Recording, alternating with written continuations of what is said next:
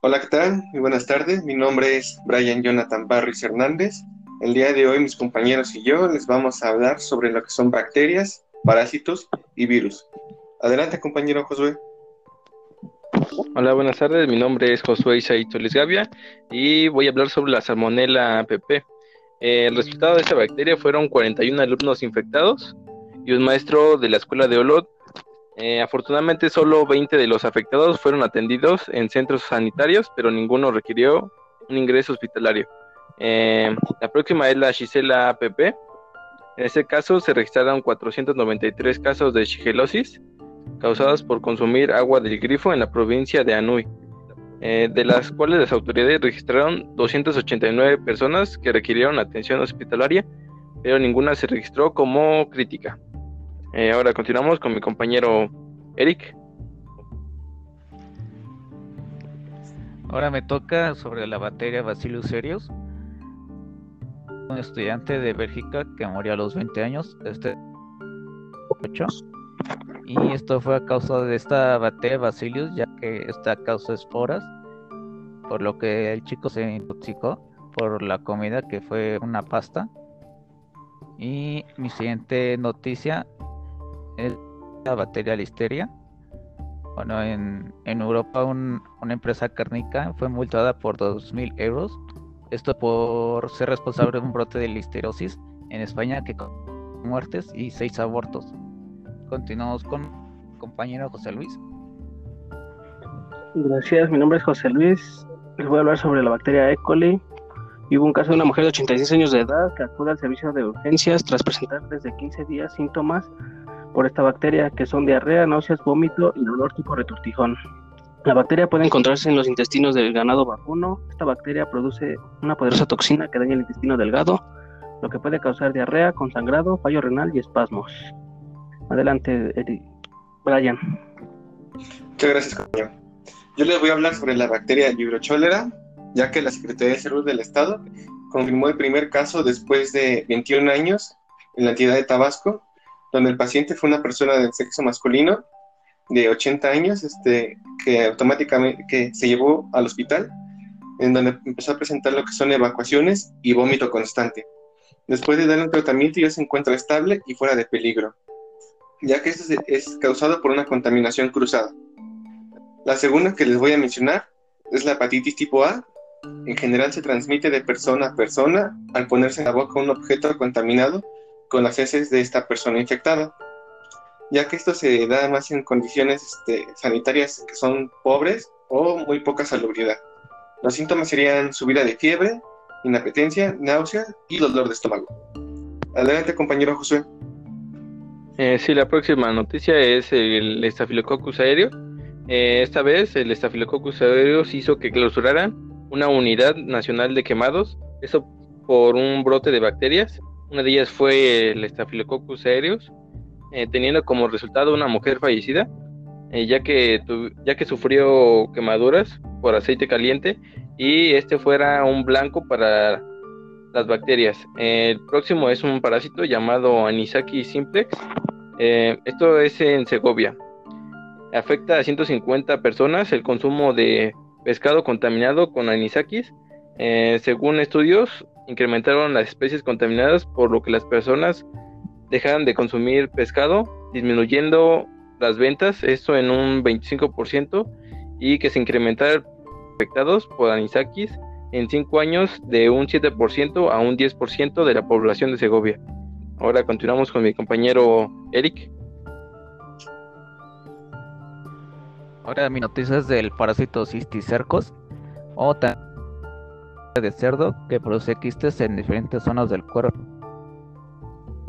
Tailandia tenía malestares en el estómago y cuando fue a evacuar vio que expulsó una lombriz de 5 metros, por lo que fue llevado inmediatamente al hospital. Esto se debió a el parásito citicercos. Ahora vamos con mi compañero José Luis. Sí, les voy a hablar del Clostridium botulinum. Esta bacteria se encuentra por lo general en la tierra y en el agua. Estos microorganismos se llegan a desarrollar mejor en lugares con poco oxígeno, con alimentos en mal enlatados o alimentos al alto vacío. Puede prevenir el crecimiento de la bacteria. Se necesita una alta concentración de azúcar disuelta, altos niveles de oxígeno o poca humedad. Las enfermedades causadas por esta bacteria son náuseas, vómitos, entre otras. Adelante, Brian. Sí, gracias.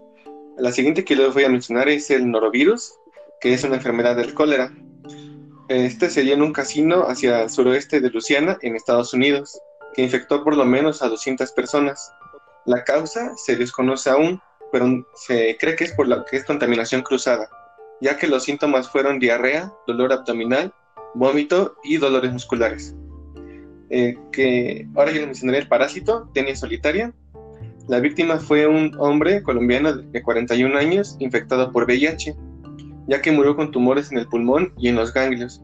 Ya después de hacerle los análisis y pruebas, detectaron que el ADN enana, ya que para evitar esto hay que evitar la ingestión de carne de res o cerdo poco cocida o cruda. Adelante, compañero Josué. Ah, sí, el próximo es un virus llamado el VIH. Este es un lentivirus, es una enfermedad humana que progresa por un fallo en el sistema inmune, dando paso a desarrollar infecciones y cáncer potencialmente mortal. Eh, un caso impactante y muy lamentable le sucedió a un paciente de Berlín ya que fue la primera persona en curarse de VIH en el mundo, pero que lamentablemente falleció de cáncer. Este paciente se contagió de este virus por un trasplante de médula ósea que previamente estaba contaminado con el virus del VIH. Eh, se debe de tener un tratamiento ya que si no, se les da una vida aproximada de 9 a 11 años. Ahora continuamos con el compañero Eric. Ahora mi noticia sobre el virus de la hepatitis. Bueno, en la zona de un hombre de 56 años que iba a ser sometido a un test, se mostraba que el hígado estaba contaminado con este virus, por lo que se abrió una investigación que 10 residentes estaban contaminados con este mismo virus y esto se llevó a que las ratas tenían una y que estaban siendo contaminadas por la mención cruzada. Mi siguiente virus es sobre el ébola. Bueno, después de que casi 2.300 vidas fueron controladas en junio por el Congo, en Estados Unidos se dio por primer visto el tratamiento contra el ébola.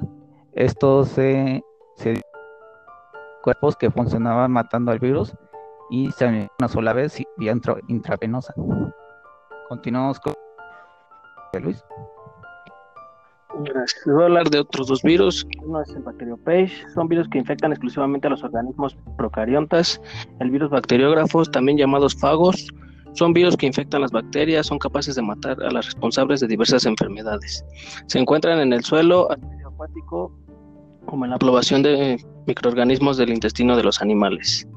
Y por otro lado, les voy a hablar sobre el adenovirus. Los adenovirus son tienen una gama amplia de huéspedes vertebrados en humanos y se han descubierto más de 50 estereotipos adenovirales distintos. Causan amplias enfermedades como pueden ser infecciones respiratorias leves en niños, puede causar infección a cualquier edad, pero más del 80% se presenta en menores de 5 años. Adelante, Brian. muchas gracias, compañero. Yo les voy a mencionar el virus de la influenza, ya que esta es una enfermedad muy infecciosa que normalmente se caracteriza por presentar fiebre, dolores musculares, de garganta, de cabeza y fatiga. Ya que como recordamos, este, la influenza provocó una pandemia que apareció en México y dio origen aquí a mediados de marzo del 2009. En esto se esparció muy rápido y, y aparecieron casos en California y Texas, ya que para prevenir este, este virus es el lavado constante de manos, desinfectado de frutas y verduras, a lo que también una buena cocción de los alimentos. Esta ha sido nuestra aportación, espero les haya sido de utilidad. Por su atención, muchas gracias.